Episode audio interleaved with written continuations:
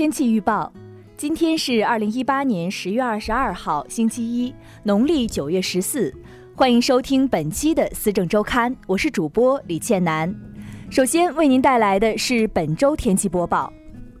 十月二十二号，星期一，雨，十到二十三摄氏度，北风三到四级；十月二十三号，星期二，晴，十到十九摄氏度。北风三到四级。十月二十四号，星期三，晴，八到十五摄氏度，南风三到四级。十月二十五号，星期四，多云，七到十五摄氏度，东南风四级。十月二十五号，星期五，晴，九到十八摄氏度，北风三到四级。十月二十六号，星期六，晴，八到十四摄氏度。东南风三级，十月二十七号星期日多云，九到十六摄氏度，西南风三到四级。以上信息仅供参考。科大之声再次提醒广大师生，随时关注天气变化。新的一周，祝您生活愉快。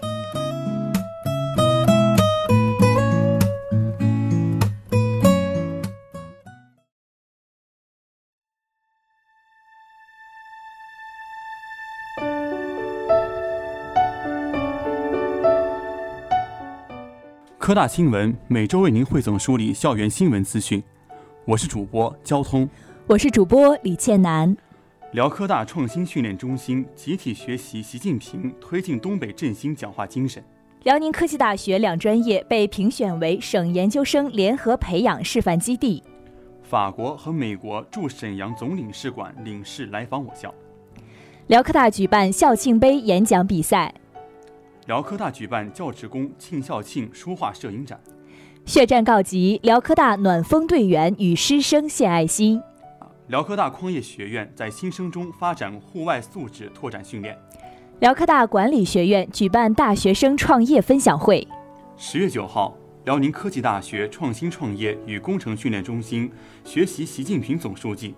深入推进东北振兴座谈会讲话精神，中心全体员工参加学习。会上，中心员工系统学习了习近平总书记着眼国家发展大局，立足实现东北全面振兴、全方位振兴，明确提出的六个方面的要求，深刻领会了把握东北振兴的重点任务，就是把深化改革摆在首要位置。东北地区发展面临新的困难和问题，解决这些困难和问题，归根结底还要全面深化改革。通过学习与会，教师一致认为，中心工作要紧紧围绕学校八大行动方案，入贯彻习总书记深入推进东北振兴座谈会讲话精神，深化供给侧结构性改革。近日，从下发的辽宁省教育厅关于公布二零一八年辽宁省专业学位研究生联合培养示范基地的通知中获悉。在今年辽宁省首次开展的专业学位研究生联合培养示范基地遴选工作中，经过各研究生培养单位申报，省各专业学位研究生教育指导委员会初审推荐，我校有两个工程类专业学位研究生联合培养基地获此殊荣。本次遴选产生示范基地四十一个，其中工程类示范基地有二十三个。我校获选的两个基地分别为采野学院申报的鞍钢集团钢铁研究院专业学位研究生联合培养基地和高美学院申报的辽宁青花耐火材料股份有限公司专业学位研究生培养联合基地。近日，法国驻沈阳总领事馆领事和美国驻沈阳总领事馆领事分别来访我校，面向我校学生举办留学宣讲会。九月二十号。法国驻华大使馆文化参赞一行人到访我校，向我校学生介绍了法国高等教育的现状及赴法留学的申请步骤及注意事项。十月十号，美国驻华大使馆副理事白爱文等一行到访我校，副校长郭连军及国际交流合作处负责人热情接待了来宾。在国际交流合作处相关负责人的陪同下。白爱文副理事向辽宁科技大学学生发表了关于赴美留学的宣讲。宣讲中，白爱文介绍了美国高等教育的发展历程，基本情况及入学要求，分享申请了美国大学院校的时间表。他表示，美国研究生有较多获得资金资助的机会，并为在场学生提供了一些常用的与申请相关的网站。在十月八号校庆当天，辽宁科技大学开展了诸多系列活动。其中由校团委主办、校社联承办的校庆杯“我与祖国共奋进”演讲比赛决赛，在大学生活动中心燃情开赛。在经过各院选拔后，十六名选手脱颖而出，进入决赛。现场井然，座无虚席。十六位演讲者用不同的方式分享了对祖国昌盛的喜悦和对母校七十年的真挚祝福。现场一位同学说。我觉得这次演讲比赛不仅仅是一场比赛，更是深刻的一堂课。从选手们的演讲中，我不仅看到了祖国的崛起，更看到了还有很多年轻人也和我一般深深爱着祖国母亲，坚定不移。十月八号，辽宁科技大学建校七十周年，学校举办了教职工庆校庆书画摄影展。该活动由党委宣传部、工会主办。校书画协会、摄影协会承办。本次活动的主题是“弦歌七十年，共筑新时代”，旨在营造浓郁的校庆氛围，展现厚重的文化渊源，彰显辉煌的办学成就，表达高雅的精神追求。校庆当天就有很多校友及师生书画、摄影爱好者前来参观。国画、素描、书法、摄影作品悬挂在学校二号楼教学走廊，光影异彩。书画飘香，华诞盛世，科艺相长。这次书画摄影展作品样式多样，立意新颖，主题突出，特色鲜明，工笔结构严谨，用笔圆润自如，设色典雅秀逸，写意气旺神畅，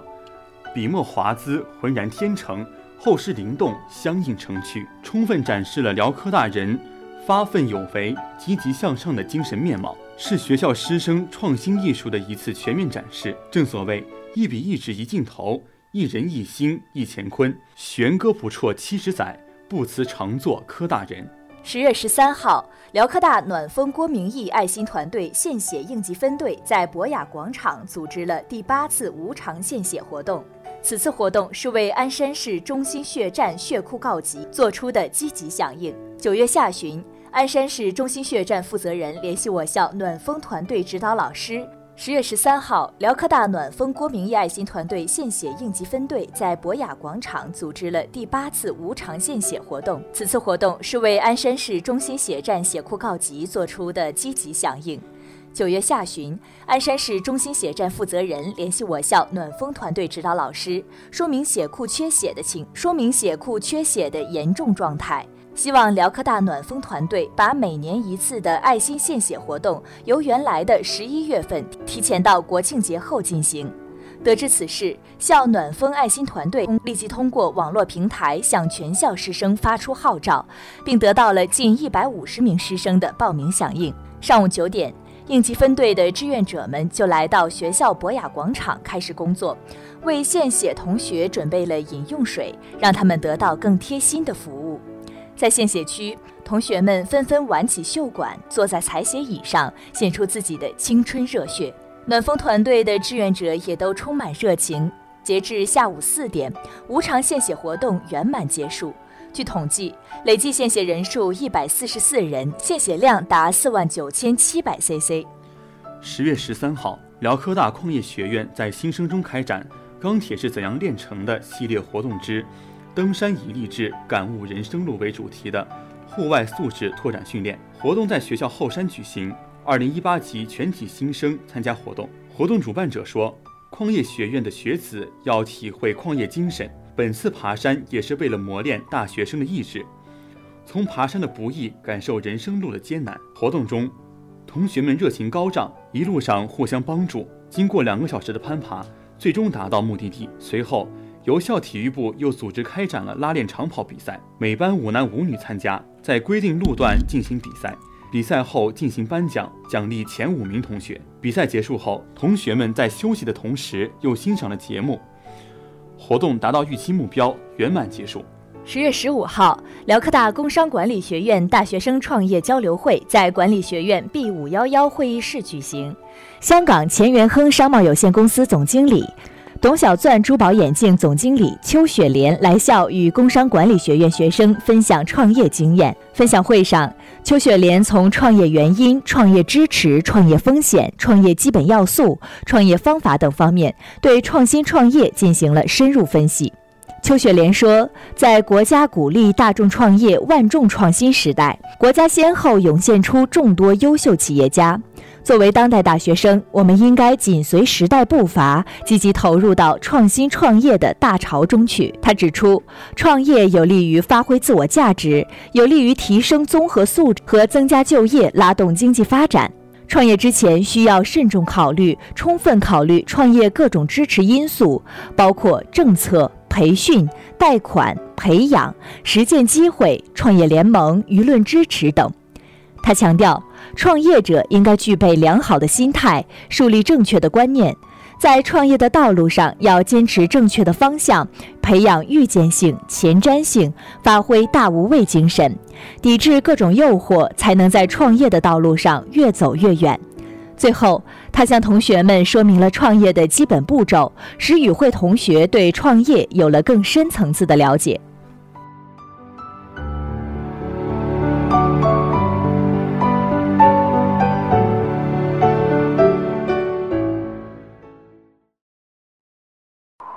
风声雨声读书声，声声入耳。家事国事天下事，事事关心。少年富则国富。我陪你聊时政、就业，我跟你讲经济、教育，我比较关心体育文艺，我更加喜欢娱乐美容。全球新闻大盘点，各类信息全知晓。各位好，欢迎来到思政周刊时政简讯。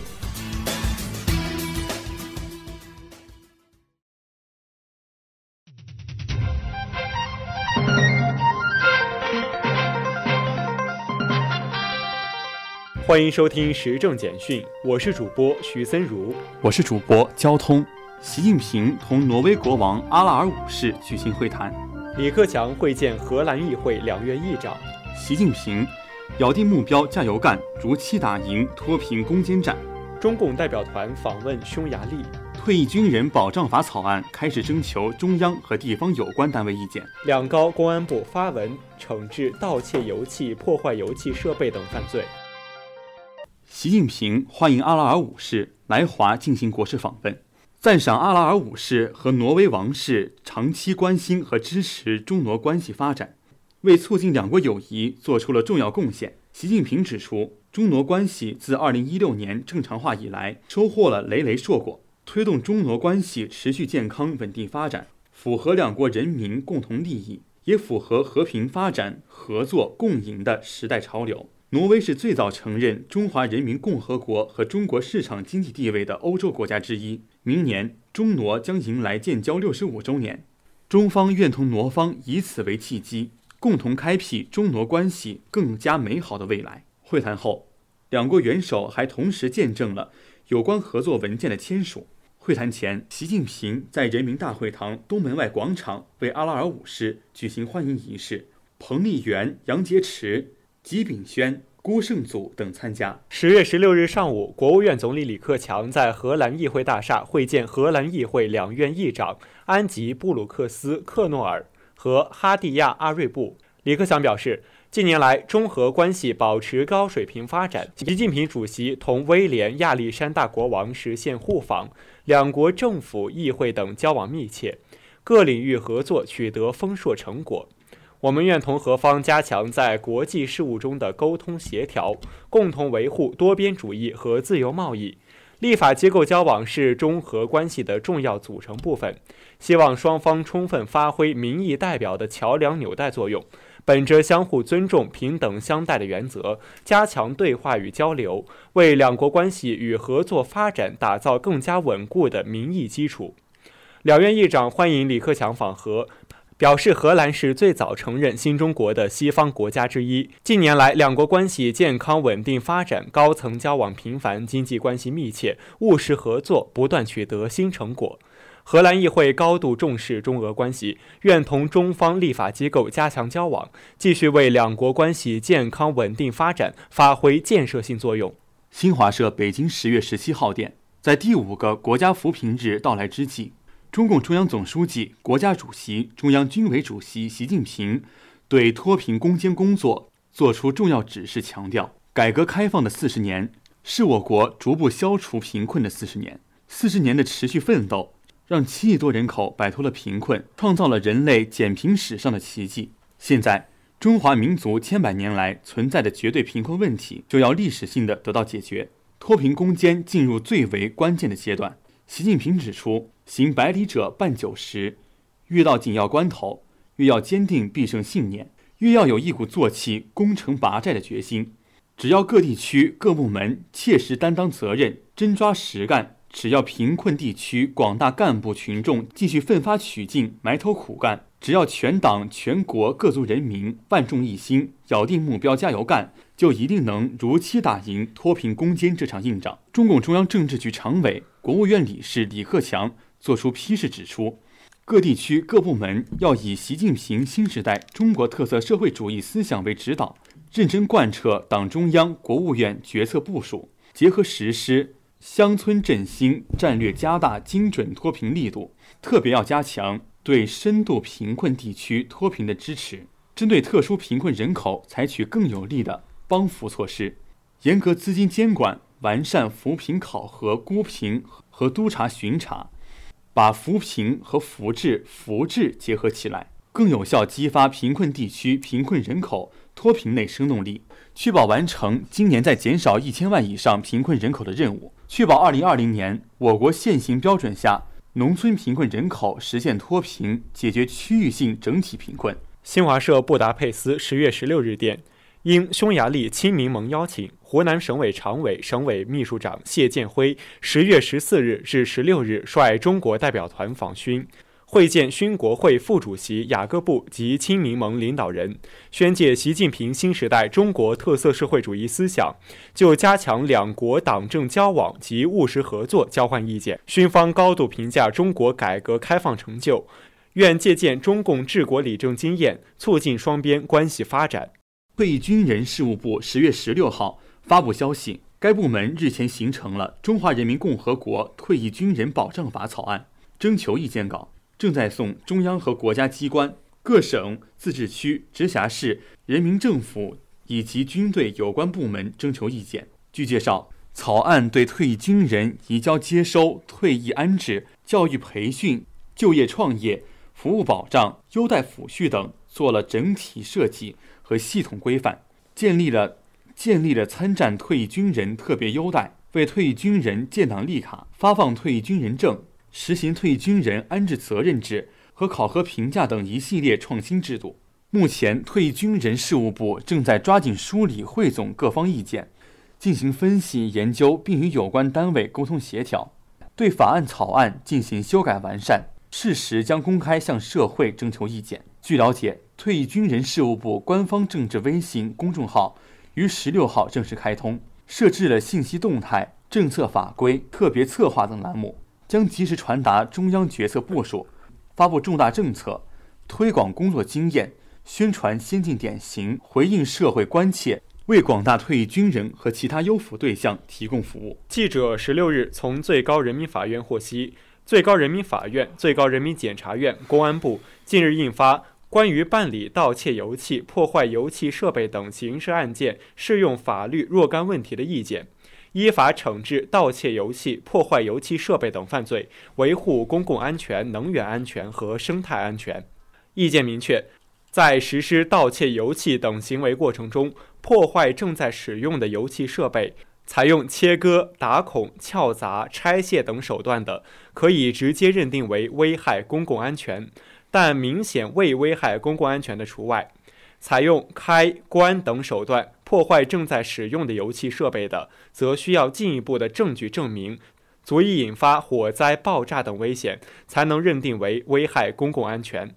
意见规定，着手实施盗窃油气行为，由于意志以外的原因未得逞，以数额巨大的油气为盗窃目标的，已将油气装入包装物或者运输工具，达到数额较大标准三倍以上的，携带盗油卡子、手摇钻、电钻、电焊枪等切割、打孔、撬砸、拆卸工具的，以盗窃罪追究刑事责任。意见同时规定。在共同盗窃油气、破坏油气设备等犯罪过程中，实际控制、为主出资或者组织、策划、纠集、雇用、指使他人参与犯罪的，应当依法认定为主犯；其他人员在共同犯罪过程中起主要作用的，也应当依法认定为主犯。每天一起度过，相知相识。科大之声广播电台和你一起在路上。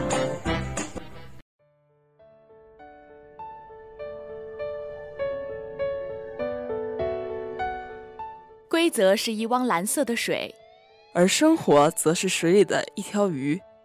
鱼儿不能没有水，就像生活不能没有规则。说文明话，做文明人，共同创造新社会。文明用语伴我行。心连心，说文明话；手拉手，撑起一片天。争做文明市民，共创美好家园。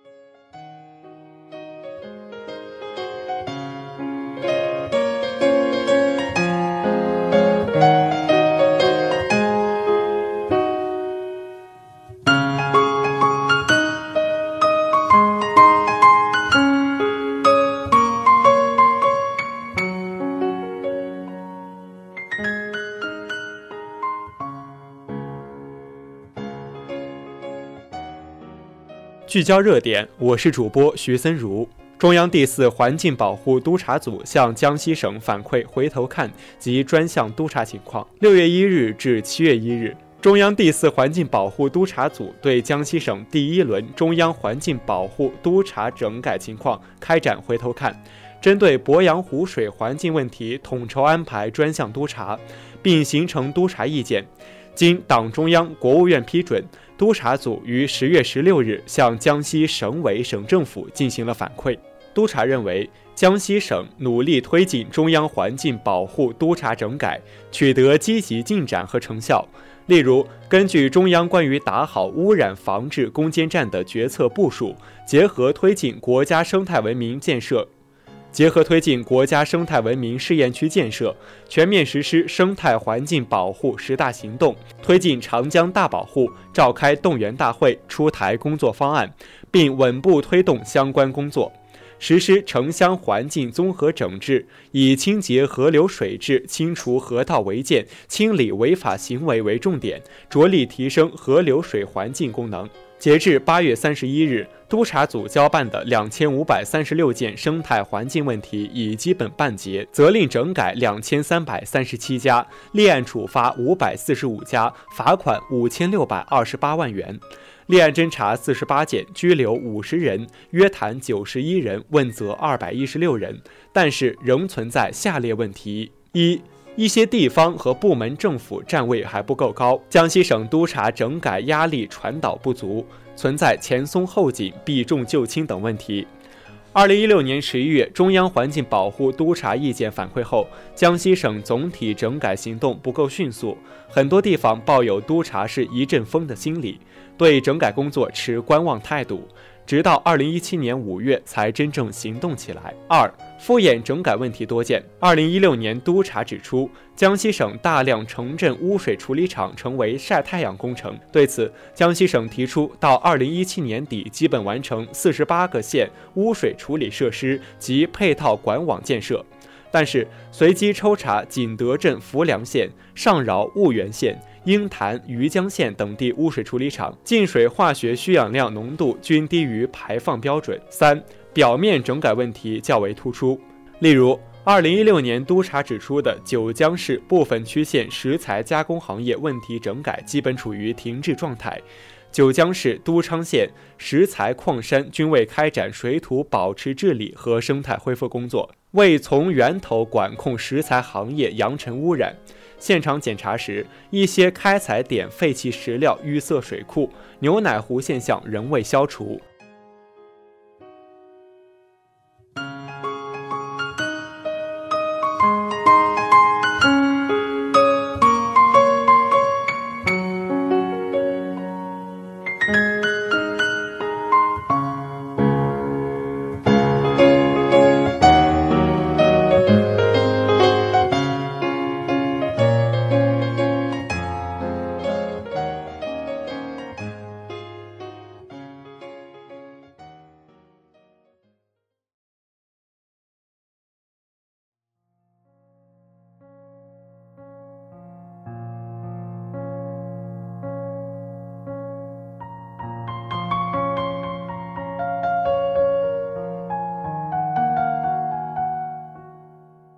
以上就是今天《思政周刊》的全部内容。本期编导刘诗怡、全静宇，主播交通徐森如、李倩楠。提醒您关注我们科大之声的官方人人微博、微信主页，以及喜马拉雅 FM 和播客频道，搜索辽宁科技大学科大之声进行订阅。感谢收听，再见。